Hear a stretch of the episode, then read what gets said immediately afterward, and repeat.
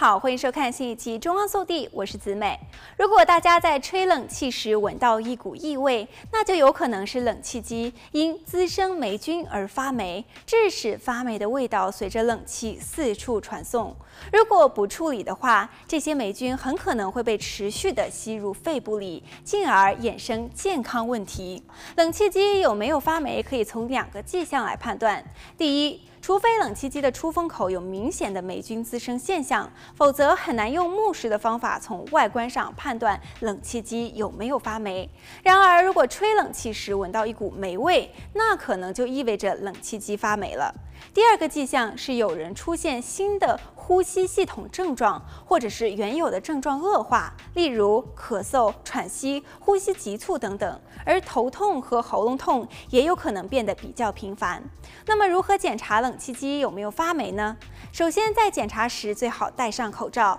以免将霉菌吸入。如果使用的是直立式的冷气机，或是嵌入窗户或墙壁的冷气机，在检查之前要先关机，接着掀开盖子取出滤网，可以看看滤网上有没有霉菌形成的污迹，它们有可能是棕色、黑色、淡绿色、白色或是浅灰色。如果没有，就可以打开手电筒，看看冷气机内部有没有。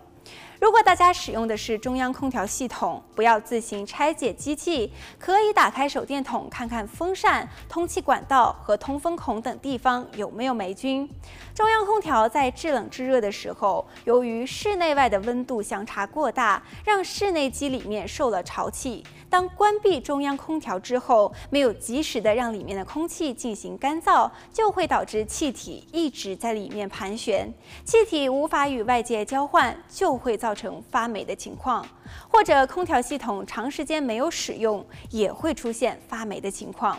如果有需要的话，就要请专业的技术人员来帮忙检查或者清洗。